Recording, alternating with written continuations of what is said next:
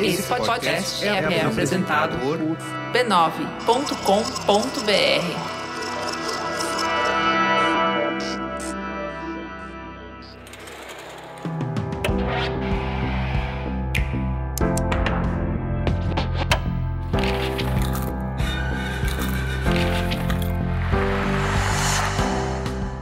Mamileiros e mamiletes, eu sou a Juva Lauer. Eu sou a Cris Bartz e esse é o Mamilos Cultura, o nosso espaço para compartilhar as nossas reflexões a partir das produções culturais que a gente assistiu.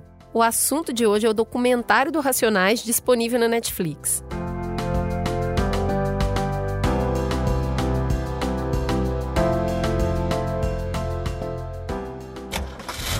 O que é e o que é. O Racionais faz algum trabalho social? Clara e salgada. Esse é o trabalho social. Cabe em um olho pesa uma tonelada. A música que entra na Tem mente. sabor de mar.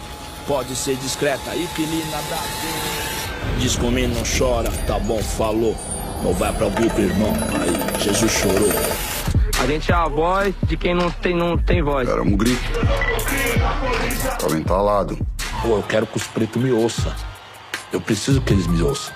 Isso é o Mano Brown. Deixa faltar gasolina no Racionais MC. Bora pra sinopse, Ju. O documentário retrata os 32 anos de carreira do grupo formado por Mano Brown, KLJ, Ice Blue e Ed Rock. Em quase duas horas de pedradas visuais e sonoras, o documentário mostra a importância do Racionais para uma periferia que antes deles não tinha voz. A direção da cineasta Juliana Vicente consegue captar com sensibilidade e força a jornada extraordinária de sobrevivência, resistência e triunfo do grupo que é inspiração e influência para mais de uma geração. Nas palavras de Aline Ramos para o Splash Wall, Racionais das ruas de São Paulo para o mundo não é apenas um registro biográfico de um grupo de rap. É um documentário sobre o Brasil. A história dos Racionais MCs é a história de um povo. Pois é, então o, meu, o primeiro ponto que eu queria levantar, que me fez refletir muito, é justamente com base nesse registro da Aline Ramos. Eu fiquei assistindo o filme e fiquei pensando, para quem que é esse filme, né? E para mim, ele precisa ser visto por diversos estratos da sociedade.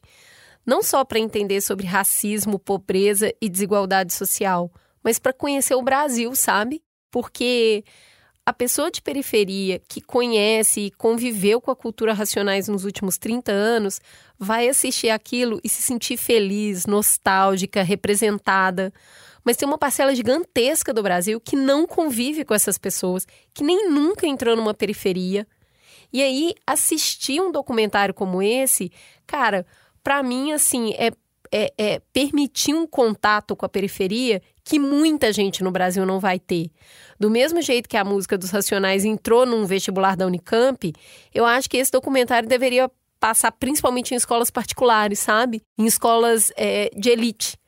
Mesmo com um olhar é, é, exotificado daquilo, essa, esses meninos que têm informação poderiam entender um pouco do que, que é o Brasil profundo, sabe? Do que, que tem para além dos muros que eles convivem. Eu acho que é, fundamentalmente humaniza, né? Porque tá ali na tela a estética, né, de periferia, uh, vários símbolos, né? Uh, eu fiquei é muito legal, assim, porque o Mano Brown é tão admirado, porque independente do quanto ele alcançou e atingiu, os Racionais, né, como todos, todos eles, os quatro, é, por eles se manterem fiéis, né, às raízes, por eles não terem se perdido, se moldado, é, é, suavizado para caber, né? E aí tá ali, tá muito uh, na tela a estética, a linguagem de periferia. E eu acho que quando você está muito separado, a gente vive num país de medo, né? De nós contra eles, uh, dessa tensão que a gente uh, coloca uma camada de civilidade em cima para dizer que não tem, e tem e está explodindo no Brasil inteiro esses conflitos. Então, você vê uh, como gente, né? ele falando de família, você se identificar com a dor, com a revolta, com a raiva, é, você ver o, mais do que o corpo e mais do que a dissidência, ver o sonho, ver a poesia, ver as relações, eu acho que cria pontes muito interessantes para esse Brasil possível de futuro, né? Que se consegue, que se dialogue outras relações entre periferia e centro. É, eu fico pensando no impacto que os racionais tiveram nos últimos 30 anos, né? Tem uma frase citada no documentário, que é do Malcolm X, que ela diz que as únicas pessoas que realmente mudaram a história foram aquelas que mudaram o conceito do homem a respeito de si mesmo. E para mim resume muito essa frase do que os racionais representam ali como dimensão da cultura, né? É, tá presente isso muito forte ali no filme, as pessoas periféricas que nunca viram os seus problemas narrados e eles estavam ali de forma visceral, bruta, igual é mesmo o dia a dia dentro de uma periferia. E as pessoas, a hora que ouviram a música, elas abraçaram a música, elas gritavam no show, assim, todas as idades, né? Uhum. É muito rico a quantidade de show que passa no filme. E as pessoas gritando, falando, tá vendo? É assim que a gente vive. É isso aqui que tá acontecendo. Então, os Racionais de 88, né? Era criancinha quando começou. Até hoje, os caras só incomodam, cara. Eles nasceram para incomodar. Eles incomodam os brancos, mas eles também incomodam os pretos, porque eles chamam muito para responsabilidade. Eles incomodam o sistema, eles incomodam os governos, eles incomodam a polícia, eles incomodam os poderosos, inclusive também os politicamente corretos. É soco atrás de soco e isso transforma a cabeça de muitas pessoas, não só da periferia, fora delas também quem teve contato com isso, né? Tem um cara que comentou isso na internet, eu não lembro quem foi, que ele era um boyzinho de, de classe média alta e o mais transgressor que ele conseguia fazer era ouvir racionais e cantar racionais dentro de casa. Isso isso era transgressor na adolescência dele. Então, assim, o nível de conscientização que os caras promoveram, na minha opinião, só cultura faz, cara. Não tem sala de aula que dá conta disso, não. Como disse o, o KLJ lá no final do documentário, Racionais é uma mistura de afronta, ambição, autoestima e independência. É muito foda, é muito impacto. Então, mas eu fiquei muito, eu fiquei muito mexida com isso, né? Porque ele, desde o início, ele tá muito claro de qual é o público que ele quer conversar, né? Ele quer conversar com o povo preto para acordar o povo preto, para mobilizar o povo preto, para ocupar os espaços. E aí, na, no primeiro momento, quando ele atinge brancos, e aí ele vai ver um boy uh, cantando. As, ele vai ver, assim, a, a realidade que ele narrou, que fez tanto sentido para a periferia, que deu identidade para periferia sendo cantada por um boy que não faz ideia do que é fica aquilo. Puto. Ele fica puto. E ao mesmo tempo, o quanto isso é legal, né? Por conta disso, de construir um, um, uma ponte que pode, claro, ser esvaziada de sentido e significado, mas é uma possibilidade, é uma porta que se abre, né, para que se comece a ter um diálogo, porque desde o início do Mamilos a gente fala, né, a premissa para a destruição é a desumanização. É a primeira coisa que você tem que fazer. Criar um bloco em que você não distingue indivíduos e, e criar narrativas em que aquelas pessoas não têm sangue que nem você, não nascem de uma mãe que nem você, não vão morrer que nem você, de que é diferente. Quando o, o boyzinho tá cantando as músicas de Racionais, tá cantando a realidade de uma periferia, tá usando essas palavras, tá usando esse boné, tá usando a atitude, a gíria, que eles falam até o dialeto, né? É. Uh, cara, existe uma possibilidade de dialogar, de, de se construir alguma coisa em cima disso, né? Então, eu acho, eu fiquei bem impressionada com o cara do início, né, deles, que o Mano Brown, acho que é o Milton, né, que ele fala que eles não queriam nada, eles não sabiam de nada, eles não tinham formação política quando eles começaram o Racionais, para além de muita raiva, né? E esse cara tinha formação e ele ficava, porra, Mano Brown, você tem que falar disso, você tem que falar daquilo. E ele foi direcionando muito. E eu achei muito legal, assim, o encontro da, do rap, da cultura, deles que, que tinham identidade com a juventude, que mobilizavam a massa, com a academia.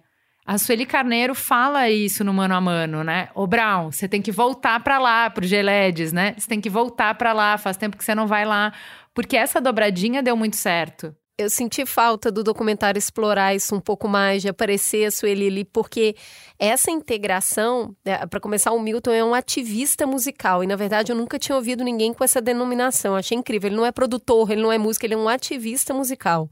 Isso por si só é incrível.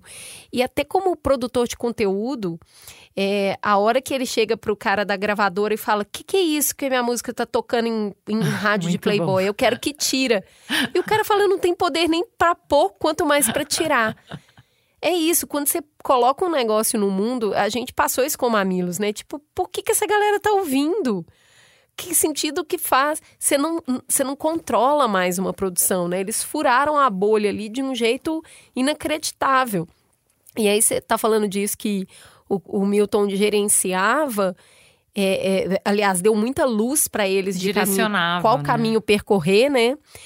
Cara, eu, eu fiquei muito. Eu fiquei muito, assim, tocada pela forma como eles amadurecem e vão recalculando a rota, sabe? Uhum. No início era despretensioso, daí cresceu, daí estourou. Não era um plano, não era o que eles pensaram que ia fazer, mas até porque em todo momento eles ficam rindo e falando: a gente era muito ninguém, a gente não sabia o que a gente estava fazendo, a gente era cabaço demais. É muito engraçado. Eles falam isso deles mesmos várias vezes, mas eles ouvem as pessoas e, e eles se ouvem, né? À toa, eles estão 30 anos juntos. Então, todo mundo que chega. E, e, e, eu gostei muito da cena que aparece eles na, na represa Guarapiranga e que ele conta de um músico que falava: Não, sua música precisa ter mais tridimensionalidade, tem que ter mais cavalo dele. É mesmo? E ele, ele se encanta com o que ele não sabe. O Mano Brown deixa isso muito claro, o encantamento que ele tem pelo que ele ainda não conhece. E esse, esse desejo de saber e de existir, que ele vai mudando o grupo vai mudando, né? O grupo vai amadurecendo. E eu achei muito interessante que essa evolução, ela está muito em paralelo também com as mudanças do Brasil, né? Quando a, a classe é mais pobre começa a entrar no jogo, como as músicas deles também vão saindo só do lugar de revolta, indo para um lugar de reconhecimento da qualidade da periferia e vai, vai caminhando junto, não só em letra, mas também em sonoridade. Então, assim, é gente que ama aprender. Os quatro ali amam aprender, isso é muito foda. É, eu, eu pensei muito no Mamilos é, quando ele fala, né, o, o, momento da, da eleição do Lula, né, que é quando o cenário muda, o que você oferece para o mundo tem que mudar também, sem você perder a sua essência, né? Que foi para a gente a eleição do Bolsonaro. O que, que significa construir pontes e abrir o diálogo quando a gente tem Bolsonaro no poder? Quando mais da metade do país apoia esse projeto. Eles estão apoiando o quê? Quanto do projeto tem legitimidade e a gente precisa dialogar e precisa trazer para a mesa? E quanto a gente precisa sinalizar que não é possível, que não, né? Que não dá para ter tolerância com os intolerantes. Então é, é essa necessidade de você. É, tudo bem, tem muito dele ouvindo os outros, mas eu fiquei muito encantada também como eles. O tempo inteiro eles voltam para as raízes, eles voltam para as origens. Então, quando chegou nesse impasse, que eles ficaram 10 anos em hiato, Mano Brown fala: a gente voltou para a periferia, a gente voltou para nossa família, a gente voltou para o cotidiano, para viver com as pessoas, porque se o que a gente denuncia, se o que a gente fala é a vida na periferia, se o que a gente tem para entregar é o que eles precisam ouvir, o que, né, aquela veia muito um, aberta, um, uma coisa muito visceral se eu perder contato com isso, eu não tenho mais nada para entregar. O Rico da Lazan falou isso pra gente no Mamilos também, que foi muito falou. bonito, que ele falou: "Cara, eu não posso estar tá produzindo o tempo inteiro, porque não tem como eu estar tá produzindo coisa boa se é o tempo inteiro. Tem horas que é de introspecção, que é de eu voltar para dentro de mim e ver e, e, digerir o mundo para que eu tenha algo a oferecer.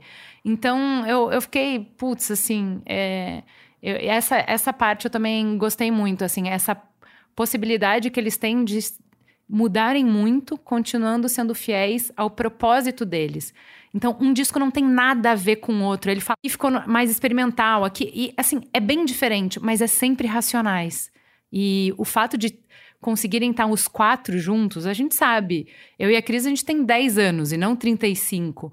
Como é difícil você crescer na mesma direção, ou crescer um respeitando os erros, as dificuldades e a visão, o desejo do outro.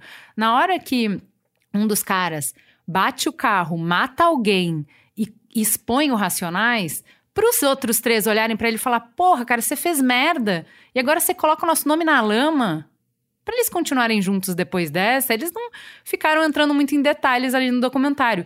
Mas não foi fácil. Eles passaram por muitos momentos em que eles devem ter duvidado um do outro, ficado puto um do outro, ter é, visão criativa diferente. E estão lá os quatro, que só são a potência que são porque estão juntos, né?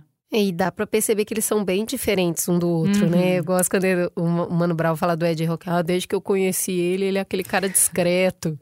Então, assim, eles são diferentes, eles vêm de lugares parecidos, mas cada um tá carregando uma coisa muito diferente ali.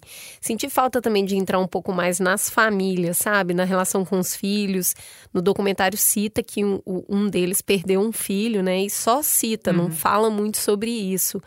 É, e também para mim foi muito interessante é, entender mais sobre qual foi a reação desnorteada sobre o álbum Sobrevivendo ao Inferno.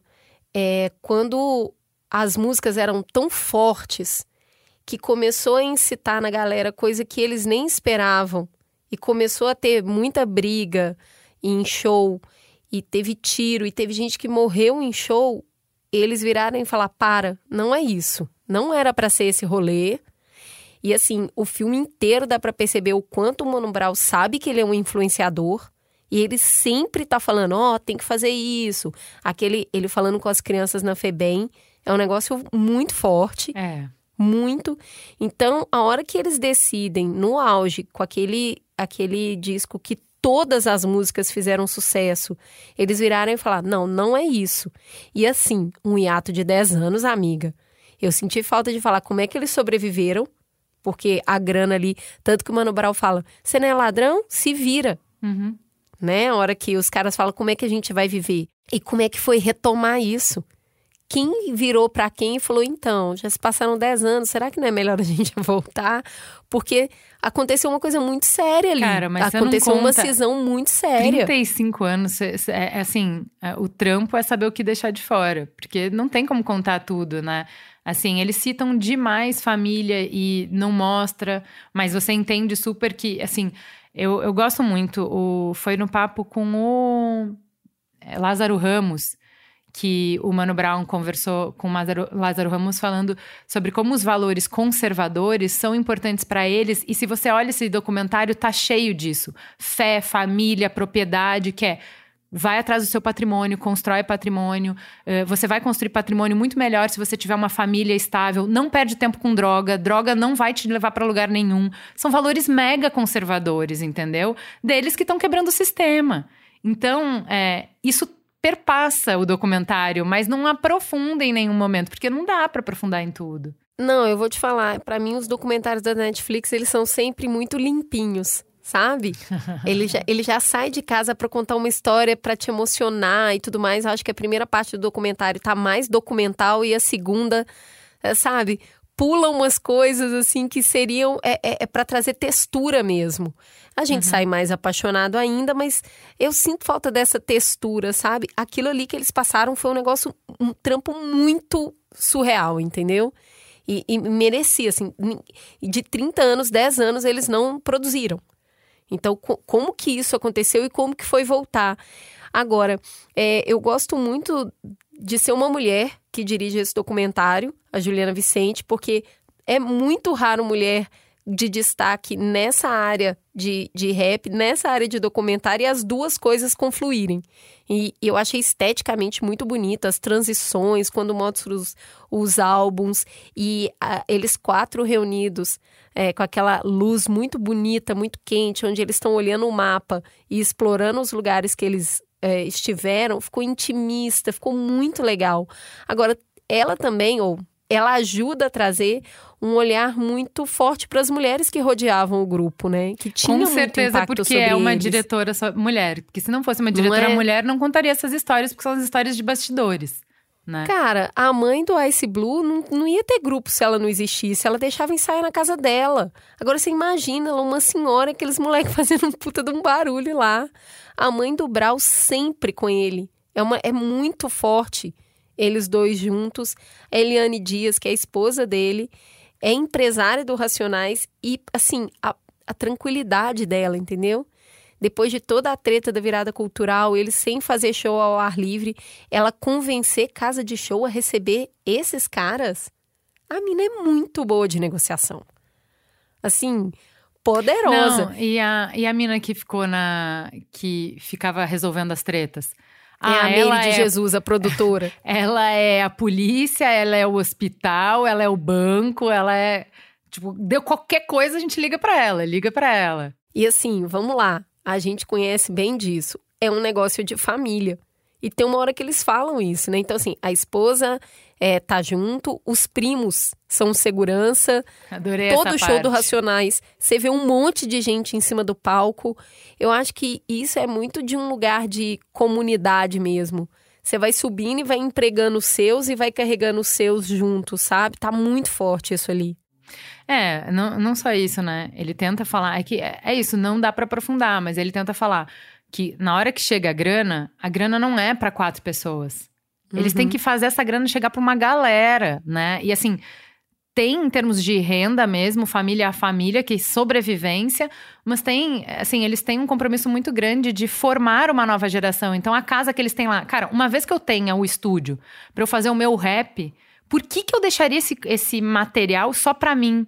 Então tem um estúdio aqui que tá na periferia, chega aqui, molecada. E como é que eles é, dão condições, diminuem as barreiras de entrada para uma nova geração é, aparecer? Eu, assim, confesso que eu não, não, não acompanhei na época, né, o lançamento de cada CD, não, não acompanhei os hits e tal. E eu sou muito fã do Emicida. Então foi muito interessante reconhecer nas letras dos Racionais as letras do Emicida. Então ver como o Emicida cria dos Racionais, mas muito, assim, muito. E assim, isso é intencional, não é um- uma criança inspirada pelas letras que vai lá e faz as dela. Eles criaram essa possibilidade para uma geração nova, e isso é muito legal também. Nossa, isso me toca muito, porque pra mim é totalmente. E assim, no DNA e não na consciência, sabe? É no emocional, é no sangue. É totalmente a cultura afrodescendente, que é essa cultura que, cara, assim, não vai faltar. Se eu ah, pegar o estúdio e eu produzir música pra outras pessoas, não quer dizer que eu vou deixar de fazer sucesso. Tem pra todo mundo é um tem para todo mundo o tempo todo, sabe? Que é essa cultura umbutu, que é de generosidade, que é de solidariedade, que é de compaixão. Então, assim, tá presente neles o tempo inteiro, né? Até tem uma cena muito boa do, do Mano Brown escutando duas crianças brigando e ele tenta intermediar aquela conversa. É uma cultura de estar todo mundo junto, sabe? E se a gente estiver junto, não falta para ninguém. Então, é, é essa cultura que é de afrodescendência, que é por isso que essas pessoas resistem. É por isso que o Brasil existe. Por conta de estar junto. Eu acho que o Racionais, no final, quando o Mano Brown fala, é um milagre que a gente esteja junto. E mais um milagre ainda que os quatro estão vivos até hoje. E eu acho que eles estão porque eles estão juntos. Um suporta, né? Suporta emocionalmente, suporta na vivência o outro. Eu gostei muito. Temos um programa? Temos um programa, fica gostosa a sensação de mais um Mamilos Cultura no ar. Até a próxima semana. Beijo, gente! Beijo.